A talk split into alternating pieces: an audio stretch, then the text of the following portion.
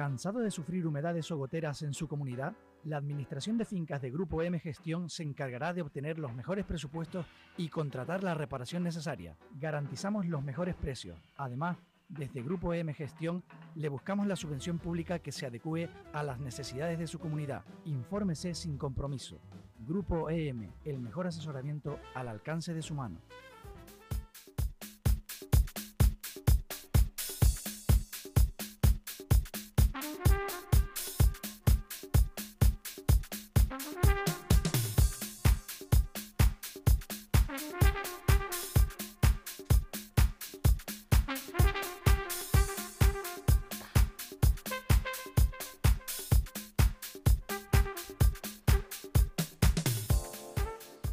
Damos la bienvenida a nuestro siguiente invitado, que es ni más ni menos eh, el alcalde de nuestro municipio Leganés, don Santiago Llorente. Muy buenos días, Santiago. Buenos días. Nos trae la lluvia. Pues qué bien. ¿eh? hace falta que llueva, la verdad que, bueno, cuando llueve, ¿verdad? Digo, qué incómodo, pero hace falta que llueva. Sí. Hace falta que caiga agua en nuestros parques, en el campo, que se llenen los pantanos y por tanto, bueno, está, está lloviendo despacio, que es como tiene que llover, ¿verdad? Poco a Eso poco. es. Y fundamentalmente de, noche. Eso es, eso es. Y, y bueno, pues yo creo que es una lluvia bienvenida. Además parece que va a seguir lloviendo los próximos días, con lo cual, pues muy bien. Estamos viviendo además una época de contrastes en todos los ámbitos. Sí, sí. Eh, hace unos días una, una tormenta de arena prácticamente, ¿no? Del desierto, del Sahara, que ha Yo nunca la había visto, la verdad. casas. no había visto yo nunca yo una- había visto. un fenómeno de esas características. Habíamos visto lluvia de barro, ¿verdad? En los Sí. coches muchos, algunos Sí, sí, años. pero nada que ver con esto, pero nada, ese, nada. ese ambiente ocre de- Sí, que sí, había y en el- todas en las el calles, cielo, el las suelo calles. lleno de, de ese polvillo, la verdad que curioso. Además que, bueno, pues no sé, yo, yo, no era consciente de que pudiera pasar eso, porque, por ejemplo, eh, el año pasado cuando vino esto de la Filomena, pues bueno, la verdad es que nos sorprendió tanta nieve, pero bueno, a ver, ne- nevar ha nevado y nieva en muchos sitios, ¿no? Entonces, eh, era raro verlo en Leganés, pero que lo puedes ver, perfectamente en cualquier montaña. Sin embargo, ese, fenómeno de que, de que durante tantos días el ambiente estuviese lleno de polvo, esa calima, de tal intensidad, la verdad que yo por lo menos no, no era consciente ¿no? de que pudiese Aquí eh, suceder eh, de esa forma. en la radio, en LGN Radio, pues estábamos elucubrando sobre una filomena de arena.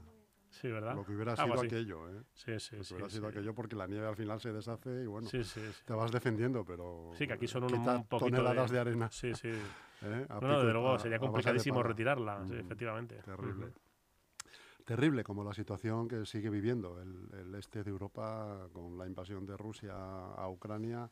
Y con ya le quiero hacer hincapié al alcalde ya no solamente los hechos primeros los hechos de primera plana que estamos viendo de los, los bombardeos y el lanzamiento de misiles y el, el daño por supuesto a, a los civiles eh, sino la escalada verbal que está viendo en segundo plano en el momento en que ya pues se llaman unos a otros criminales de guerra eh, estamos al borde de una guerra nuclear.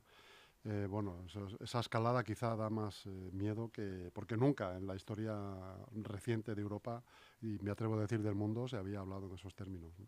Sí, la verdad que bueno, nadie pensaba que ya en el siglo XXI, eh, ya avanzado el siglo XXI, eh, hubiese una guerra dentro de Europa de esas características y donde uno de los dos eh, eh, países en guerra, el que ha atacado, eh, bueno, pues dispusiera de armas nucleares y que por tanto, bueno, pues no- nos pudiésemos eh, ver inmersos en una tercera guerra mundial de proporciones desconocidas. La verdad que el escenario político eh, y bélico, la verdad que es, bueno, pues es, es sorprendente, absolutamente desconocido y la verdad que no, no sabemos hacia dónde vamos y la verdad que cuando vemos esa escalada ¿no? en las intervenciones de, de los líderes políticos, sobre todo de Rusia, pues la verdad que a uno le entra el miedo, ¿no?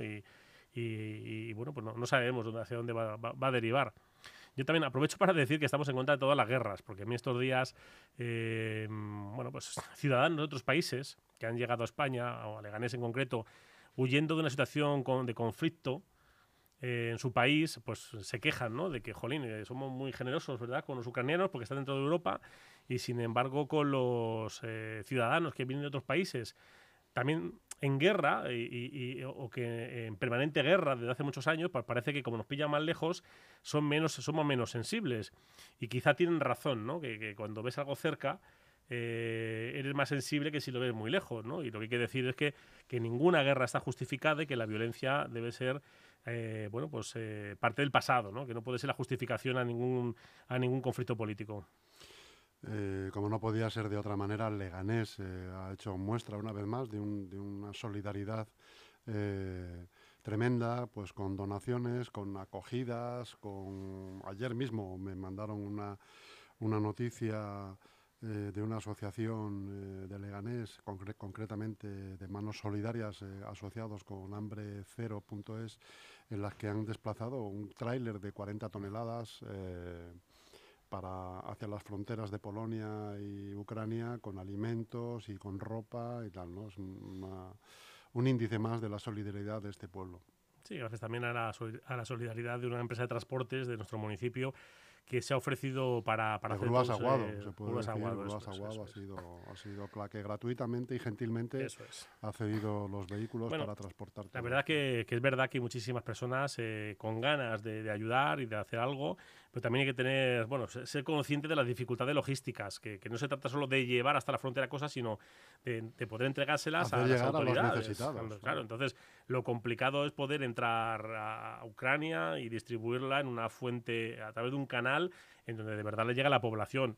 Que yo soy consciente que todo el mundo hacemos todo con, con, la mejor de las voluntades, pero es un país en guerra y no es sencillo entrar en Ucrania y no es sencillo distribuir esa ayuda. Por lo tanto, pues eh, cuando alguien piense en organizar algo de estas características, tiene que también tener en cuenta que, que que, son muchos los hay, que, hay, que ver cómo se distribuye la ayuda, que no solo es recogerla aquí en España o Leganés, ¿no? que, hay que ver cómo, cómo, se hace llegar allí, que no es nada sencillo.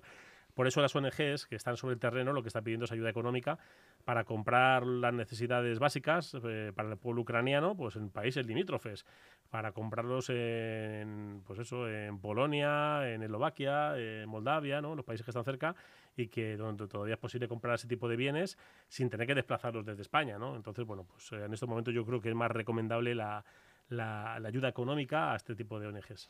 En principio, para últimos de abril, si no recuerdo mal, eh, va a estar listo el centro de acogida que se está preparando en, en la calle de Pedroches, ¿no? De, de Zarzaquemada. En la calle de la Sagra, sí. es, una, es, una, antigua escuela infantil que se cerró ya hace más de 10 años y que, bueno, pues que Caritas quería reformar para, para que fuese un centro de día para personas mayores y que ante, ante esta situación, bueno, pues Caritas ha decidido eh, abrir este centro de acogida y, bueno, pues estaban viendo un poco cómo se financiaba y, bueno, pues el Ayuntamiento Leganés eh, ha decidido eh, financiar esas obras de ese centro de acogida que va a, estar gestionado por Caritas, que es una de las ONGs que, bueno, pues tiene experiencia y está sobre el terreno allí en, en Ucrania y que bueno, pues tiene una, dilatada experiencia en el municipio y con la que bueno con la que colabora activamente los servicios sociales del ayuntamiento y por tanto bueno pues un trabajo en coordinación entre ambas administraciones donde el ayuntamiento lo que va a hacer es financiar integralmente todas esas obras de remodelación para que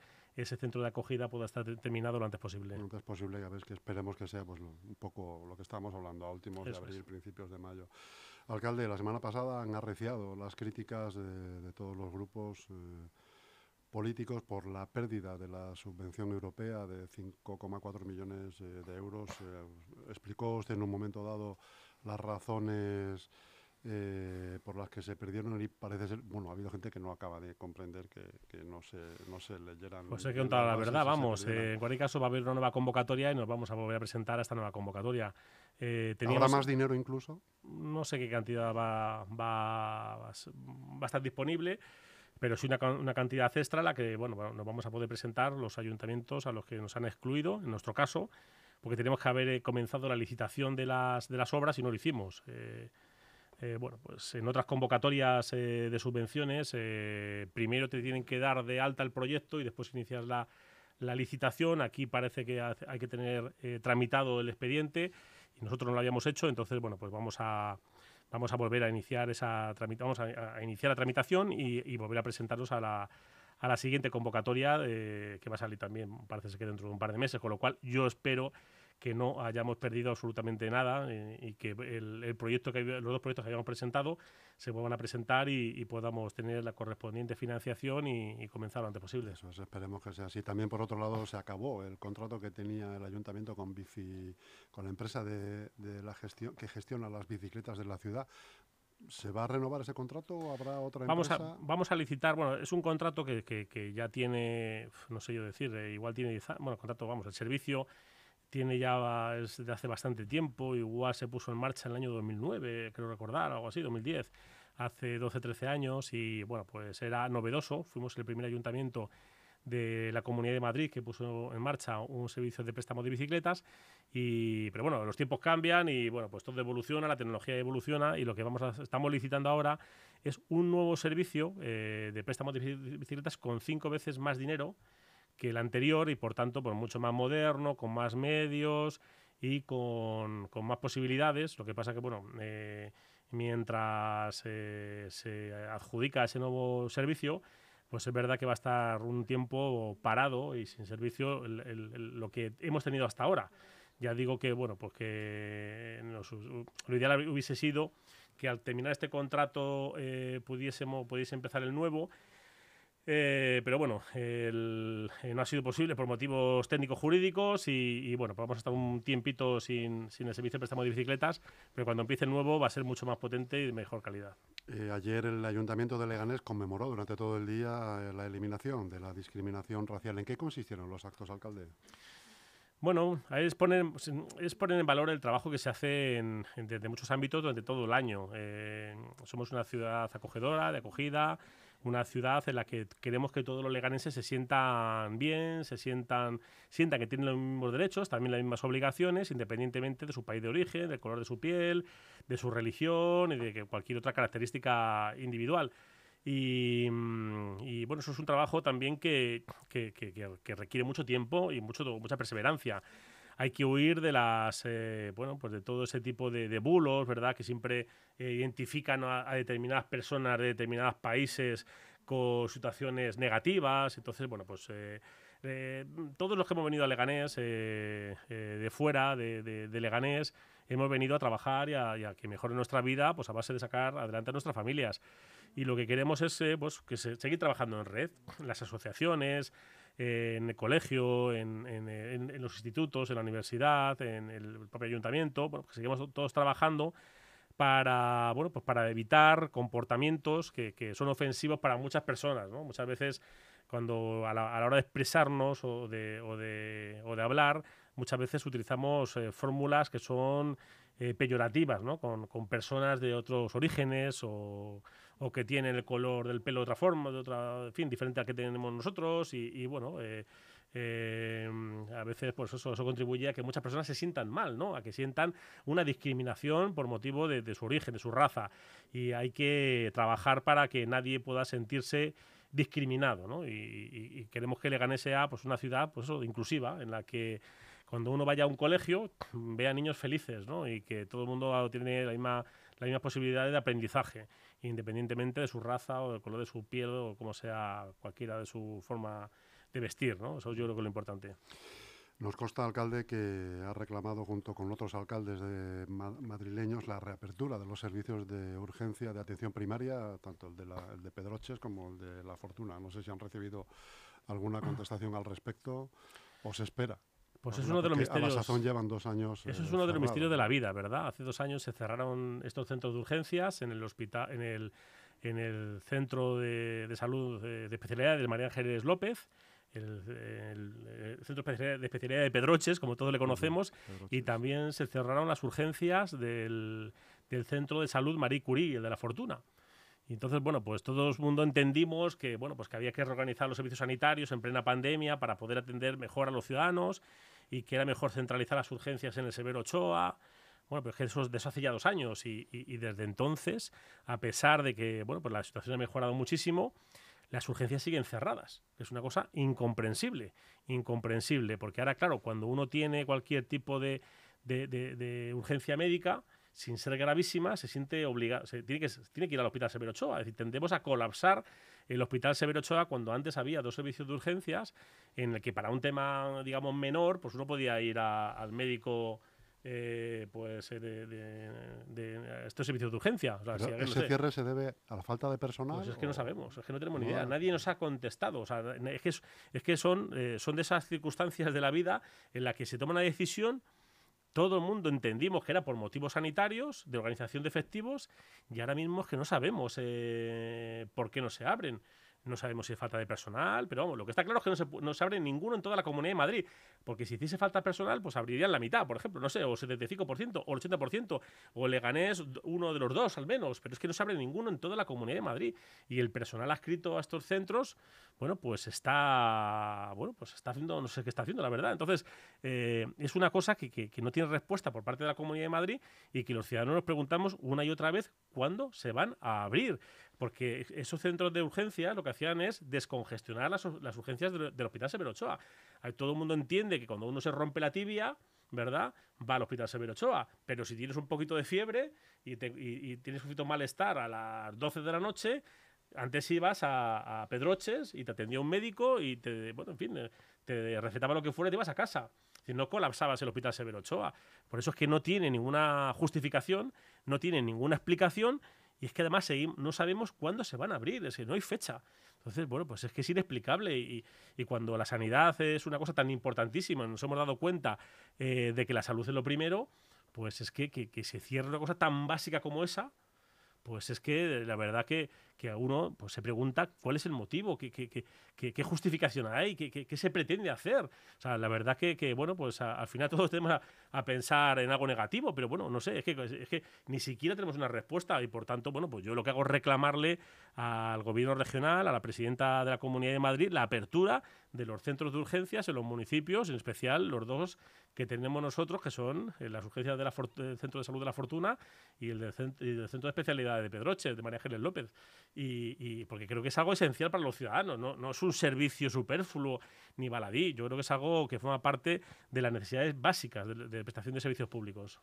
Esta semana pasada, alcalde, hemos tenido la visita casi sorpresa de, de la ministra de Educación y Formación Profesional, porque los medios nos hemos enterado casi casi en tiempo real que ha venido a visitar eh, un proyecto que se está realizando en el Instituto de Enseñanza Secundaria Julio Verne, a la sazón siempre pionero en muchos tipos de, de materias y de proyectos, que se llama codocencia. ¿Nos Eso puede es. explicar en qué consiste y cómo se quedó de impresionada o no la ministra? Bueno, la verdad es que ella conocía el proyecto porque se presentó a un, bueno, una especie como de concurso de esto de buenas prácticas y entonces, eh, bueno, conocía el, el, proyecto y vino a, a, a, a ver cómo funcionaba personalmente. Eh, se hizo sin medios de comunicación, bueno, fue un encuentro con los profesores y con los, alumnos, con los alumnos del centro, porque Julio Verne, como bien explicabas, es un centro de secundaria pues innovador ¿no? en muchos aspectos y, y concretamente en, en esto que, que, que presentaban aquí, hace unos días. Y es que lo que se pretende es, eh, bueno, no, lo que están haciendo es eh, impartir clases entre varios profesores a la vez y hacerlo de forma eh, pues transversal. Entonces, por ejemplo, ¿no? contaban allí que cuando... Eh, el programa se llama 77120, ¿no? Eso es, es son siete profesores... Eh, siete juntas, asignaturas para 120 es, alumnos. Eso es, juntan a todos los cuartos de la ESO, ¿no? En, una, en un aula y lo que hacen todos, se preparan la clase entre todos los profesores para que cuando... Porque ella decía, por ejemplo, una de las profesoras que cuando empezaron a madurar en este proyecto, ellas se daban cuenta de que, por ejemplo, en historia estaban dando siglo XVII de historia y, sin embargo, en arte, y, y a lo mejor el siglo XVII lo daban a principio de curso, pero en arte eh, eh, daban el arte del siglo XVII a final de curso y en medio el profesor de literatura estaba dando a los, a los escritores del 17 en, otra fecha diferente y decían, esto es absurdo.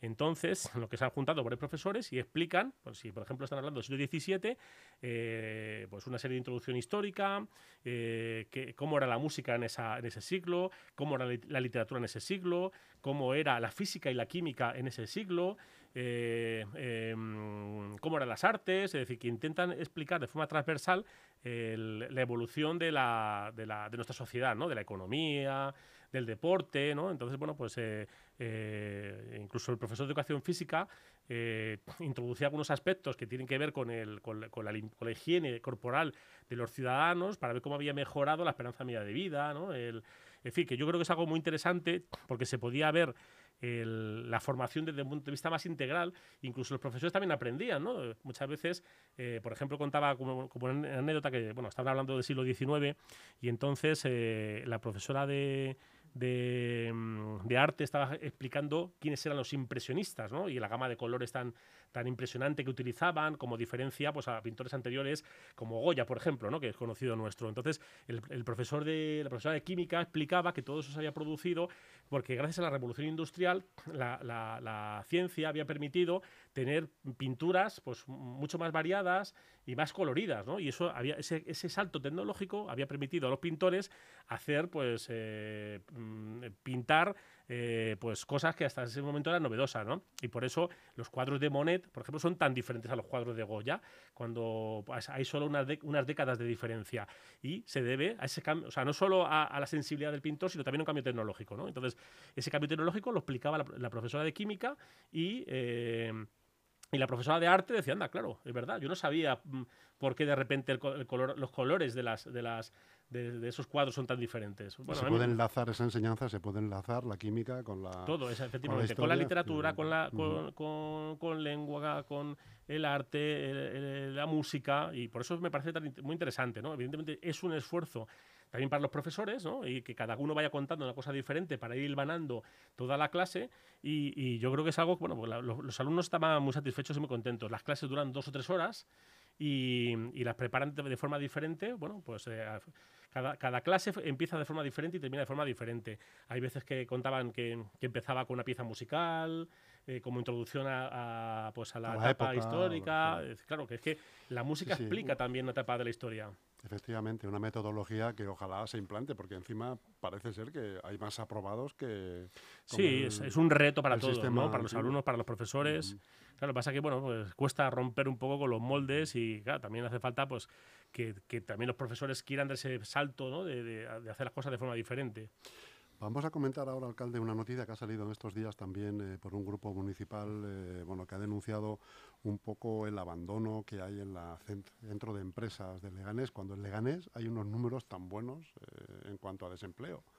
Sé que no tiene mucho que ver un dato con el otro, pero es curioso contrastar cómo habiendo los números son buenos en empleo, pero el centro de empresas está en pseudo abandono, aparentemente. No, no es que esté abandonado. Lo que pasa es que es verdad que, muchas naves vacías, porque por las rigideces de la administración, nosotros cobramos unos alquileres que están altos, que están fuera de mercado. Eso no se eh, puede bajar. Sí, pero que el problema es que no es sencillo. El, la burocracia de la administración es muy compleja, entonces cambiar el precio del alquiler eh, hace falta pues una serie de informes económicos que justifiquen. Si no, es como un privado, ¿verdad?, que dice, oye, no alquilo eh, un local que tengo, pues lo bajo de precio. Aquí es mucho más complejo y por tanto los precios de los alquileres son altos y, bueno, pues provocan que, bueno, pues que cualquier mm, persona interesada en alquilar una nave se busque una nave privada porque es más barata que la que está ofreciendo el ayuntamiento en su centro de empresas.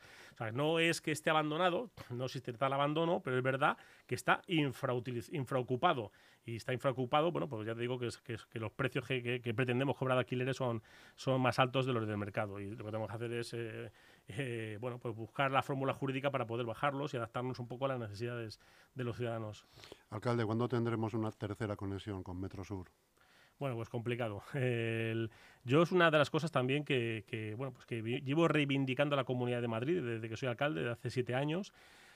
Eh, soy consciente de que eso es una, una, inversión muy elevada, que no se trata de una decisión sencilla, pero lo que he exigido a, los, diferentes gobiernos regionales con los que he tenido la oportunidad de sentarme es que al menos haga un proyecto de obra, eh, que nos digan cuál es la mejor conexión de Leganés con, la red de metro de Madrid. Si a través del metro de la Fortuna, a través de, Plaza Líptica, y que, se valore económicamente. Estamos hablando de 10 millones, de 20, de 30, de 40, de 50. Eh, es decir, que, vayamos avanzando técnicamente a ver cuál es la mejor solución. Y bueno, pues ya eh, se verá en un futuro pues cómo se aborda esa, esa, inversión. Pero hasta el momento lo que me he encontrado es con el no con respuesta. No, no, no y no. Y lo que nos dicen es que van a prolongar la línea 3 de metro, que acaba en Villaverde Alto, para conectar con Getafe, que también me parece muy bien, si es necesaria. Eh, se construyó Metro Sur eh, con una, una, única conexión con el resto de la red de metro de Madrid a través de Acorcón, solo una, Mm, casi 20 años más tarde se va a construir la segunda conexión del metro con el, Metro Madrid a través de Getafe y lo que es evidente es que hace falta también una tercera conexión desde Leganés con, el, Metro de Madrid o La Fortuna o Carabanchel o donde sea. ¿no? Los flujos de, población en el transporte eh, van de norte a sur fundamentalmente. O sea que todos podemos ver cómo las eh, líneas de autobuses que van hacia Alcorcón o hacia Fuenlabrada eh, perdón, hacia Corcón, hacia Getafe, pues llevan menos pasajeros, porque también está el metro.